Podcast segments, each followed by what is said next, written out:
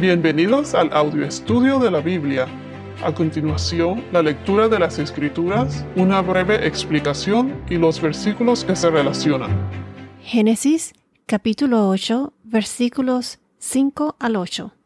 Las aguas fueron decreciendo lentamente hasta el mes décimo, y el día primero del mes décimo se vieron las cimas de los montes.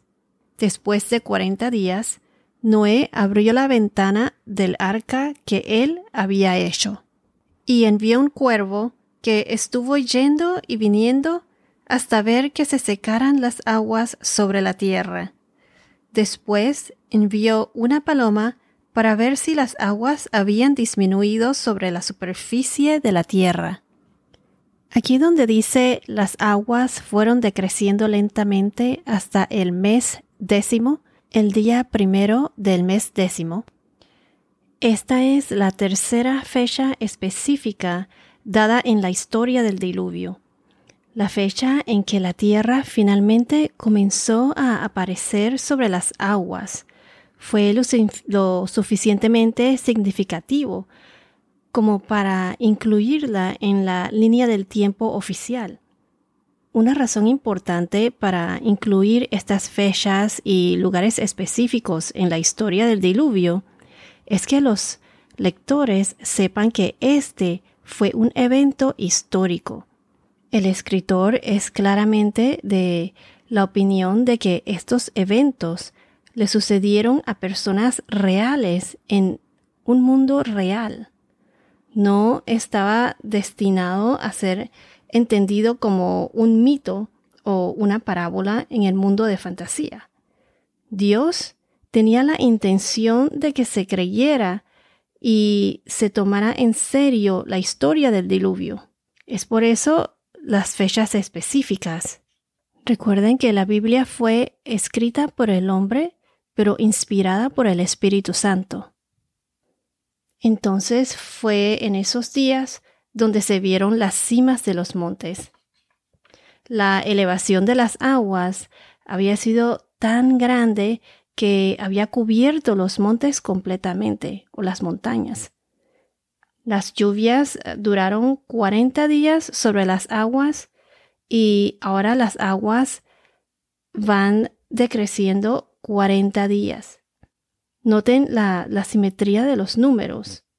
40 días tomó para que cubriera las montañas y ahora 40 días para que el agua baje de nivel. Noten la simetría de los números. 40 días para una cosa y 40 días para otra. Ahora, si vamos a Génesis capítulo 7, versículo 12, Génesis 7, 12 nos dice, Y cayó la lluvia sobre la tierra por 40 días y 40 noches. Ahora en el versículo 6, Noé abrió la ventana del arca que él había hecho.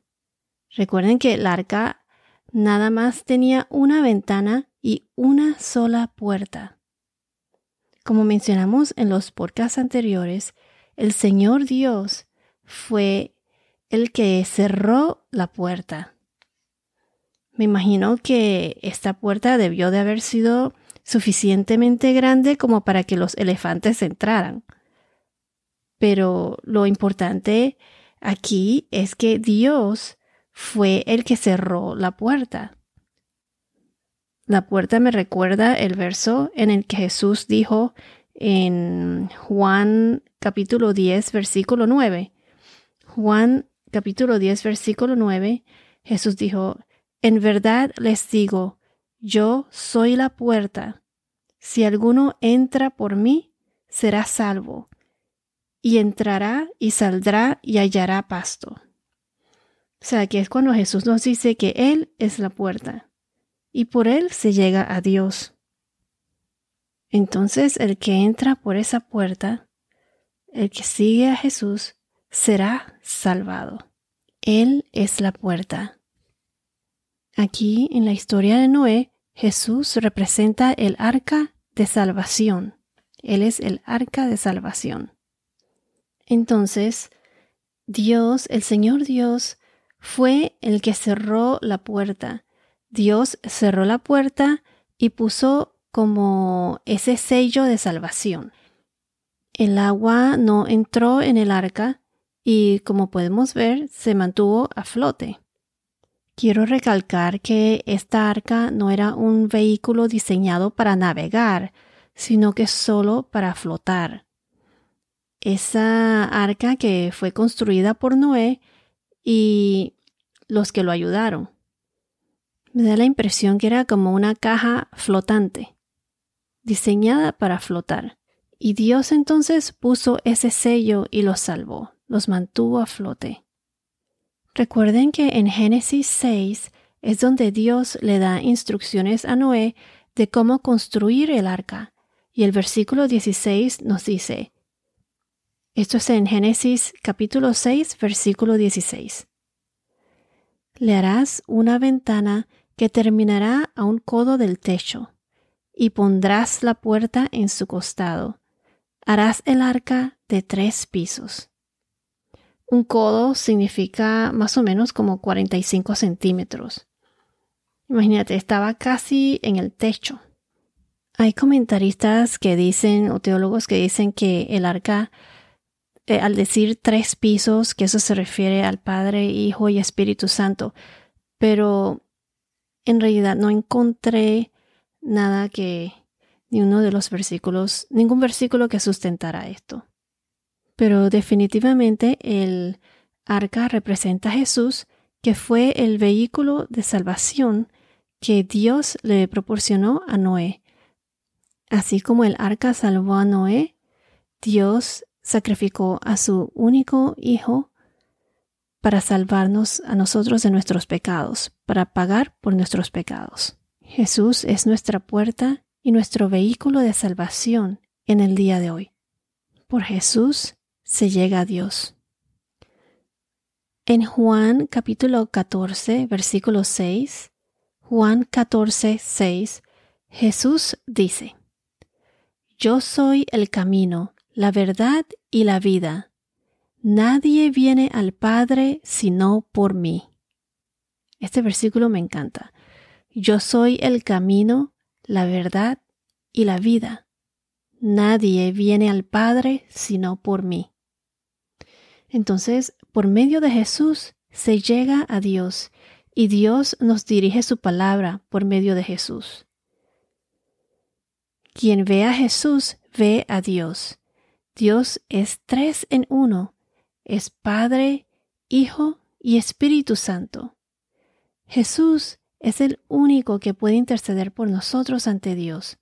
Si vamos a Hebreos capítulo 7, versículo 25, Hebreos 7, 25 nos dice, Así que Él también está capacitado para salvar por completo a los que se acercan a Dios mediante Él porque siempre está vivo para interceder por ellos.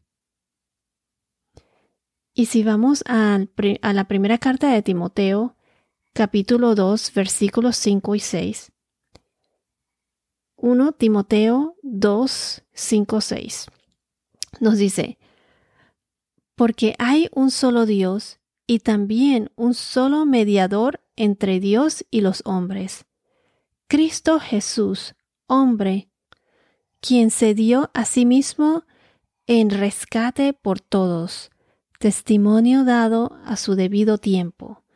Quiero añadir que Dios examina los corazones y sabe cuál es la intención del Espíritu, porque el Espíritu Santo intercede por los creyentes conforme a la voluntad de Dios.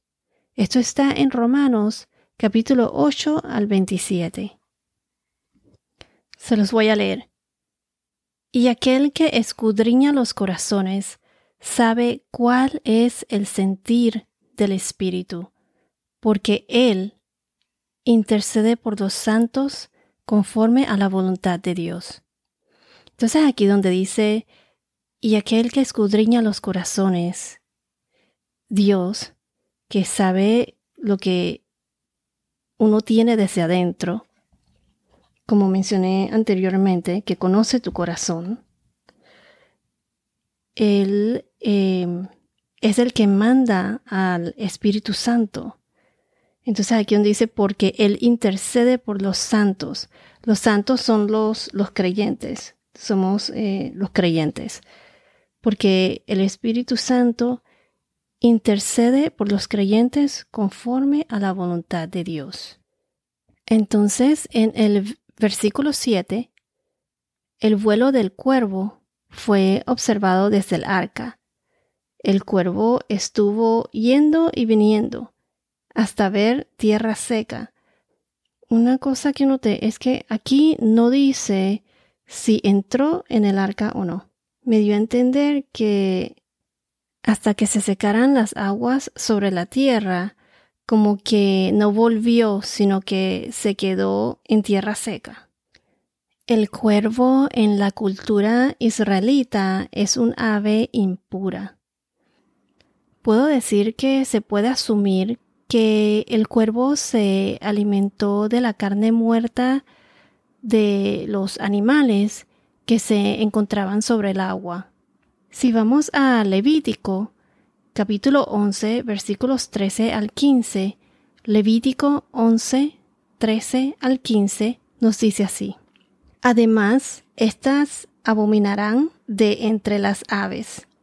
No se comerán, son abominación. El águila, el buitre y el buitre negro, el milán, mulano y el halcón, según su especie. Todo cuervo, según su especie. Aquí es donde dicen que el cuervo son abominaciones, o sea, son animales impuros. También en Deuteronomio capítulo 14, versículo 14, Deuteronomio 14, 14, vemos que dice, todo cuervo según su especie, refiriéndose a que eran animales inmundos, pues no podían, no podrían comérselos, no eran limpios. El cuervo entonces no regresó, como que no buscó consuelo en la protección del arca. Entonces, asimismo, las personas que están alejadas de Dios, que no tienen esa relación con Dios, que no tienen suficiente fe y no se refugian en el Señor o no buscan su protección. Eres tú como un cuervo que no busca, como ese cuervo que no buscó la protección del arca. Entonces Noé envió dos aves, el cuervo y después la paloma. Y veremos más adelante qué es lo que la paloma representa. Muchos son como el cuervo, que es un ave que se alimenta de la carne de los muertos. O sea, que el que no conoce a Dios ni su palabra va por la vida sin rumbo fijo, está como muerto en vida, obteniendo placeres inútiles de cosas que no tienen vida en ellos, de cosas de este mundo. Entonces no buscan o conocen la riqueza y paz espiritual que se encuentra cuando uno está con Dios y vive en Cristo. La paloma, en cambio, está entre los animales que se consideraban limpios y puros. Y en las escrituras simboliza el Espíritu Santo. Esto que acabo de decir es muy importante.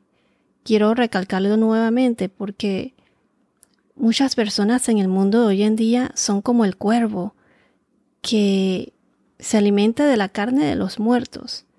Y como dije anteriormente, la persona que va por la vida sin rumbo fijo, que se contentan con los placeres de este mundo, este mundo tan materialista, esas personas no conocen a Dios, no conocen la riqueza y la paz espiritual que se encuentra cuando se tiene esa relación con Dios y uno camina en Cristo.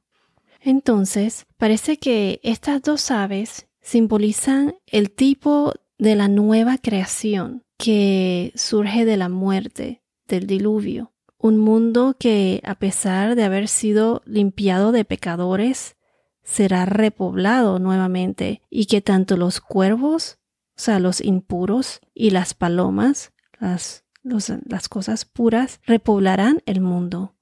Un mundo con cosas puras e impuras. Bueno, esto es todo por ahora. Que tengas un día muy bendecido y hasta la próxima.